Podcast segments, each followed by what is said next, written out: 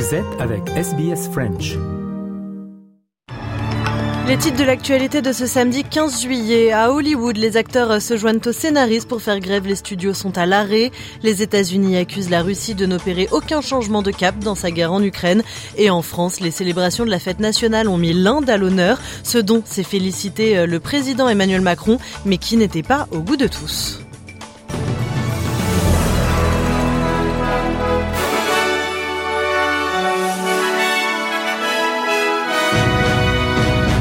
Mais avant de développer ces titres, cette information, la Nouvelle-Galles du Sud à la rescousse du Canada qui fait face à des feux ravageurs. C'est la quatrième fois que l'État australien déploie des moyens pour combattre les centaines d'incendies toujours hors de contrôle.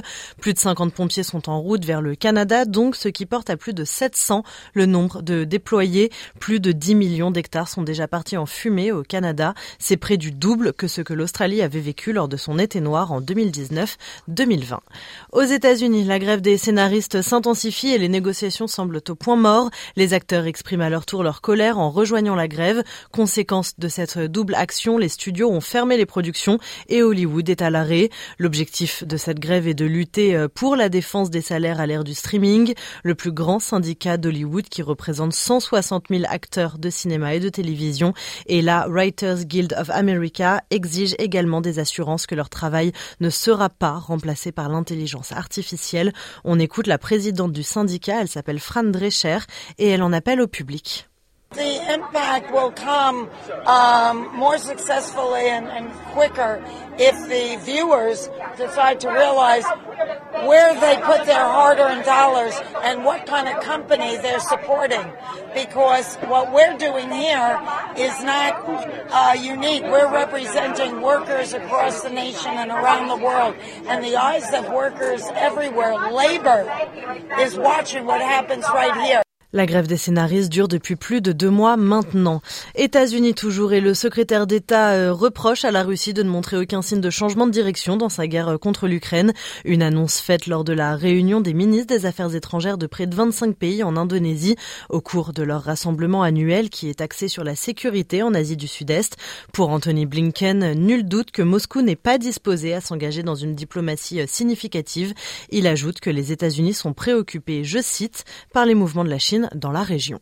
We're concerned by the PRC's increasing assertiveness in the South and East China Seas and in the Taiwan Strait. We remain committed to upholding freedom of navigation and overflight in the South China Sea, a critical throughway for global commerce and connectivity, and we support ASEAN's negotiation of a code of conduct consistent with international law. The United States also seeks to maintain peace and stability in the Taiwan Strait, which is in the interest of all nations. 50% of global commerce goes through that strait every single day. Anthony Blinken, le secrétaire d'État américain. On prend la direction de la France où hier était célébrée la fête nationale, l'occasion pour le président Emmanuel Macron de saluer son invité d'honneur, l'Inde, lors d'un banquet au musée du Louvre à Paris. Juste avant ça, il y avait euh, le traditionnel défilé sur les Champs-Élysées et environ 240 soldats indiens ont défilé et des avions de guerre euh, indiens également, hein, mais de fabrication française ont rejoint le spectacle devant le regard de Narendra Modi assis aux côtés du président français. Emmanuel Macron euh, qui n'a pas taré d'éloges hein, concernant la relation entre les deux pays. Cette solidarité historique est la deuxième racine de notre relation. C'est sur ces fondations profondes qu'est bâti aujourd'hui notre partenariat stratégique, qui fête cette année son 25e anniversaire. 25 années qui n'ont cessé de montrer sa pertinence, de l'accroître même au fil des bouleversements contemporains. Et si nous avons joint nos forces au siècle dernier pour défendre sur le sol européen la liberté et la démocratie, nous avons à les réunir aujourd'hui pour défendre notre vision commune de l'Indo-Pacifique libre, ouvert, inclusif et plus largement d'un ordre mondial où doivent primer le dialogue et le respect du droit. Voilà ce qu'on pouvait dire sur l'essentiel de l'actualité. On va faire un mot sur la météo de ce samedi après-midi. Du soleil à Perth alors qu'il pleuvait en début de semaine. Il fait 17 euh, degrés. Quelques averses à Adelaide, 14 degrés. Des averses également à Melbourne. Je le vois par la fenêtre, il va bientôt pleuvoir. Seulement 13 degrés. 12 à Hobart. Des nuages à Canberra, 16 degrés. Du soleil à Sydney, c'est par là-bas qu'il faut aller. Il fait 23 euh, degrés. 24 à Brisbane, 27 à Cairns. Et grand soleil à Darwin, comptez 32 degrés. 13h06 minutes sur SBS French, le rappel des titres. L'Australie à la rescousse du Canada pour faire face aux incendies ravageurs. Plus de 10 millions d'hectares sont déjà partis en fumée. À Hollywood, les acteurs se joignent aux scénaristes pour faire grève. Les studios sont à l'arrêt.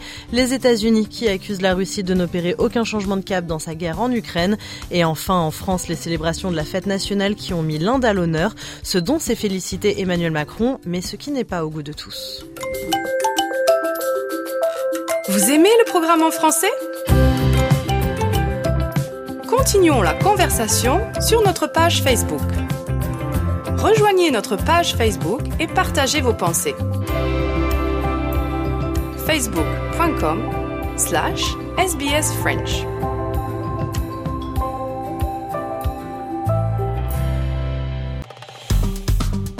Aimez, partagez, commentez. Suivez-nous sur facebook.com slash sbsfrench.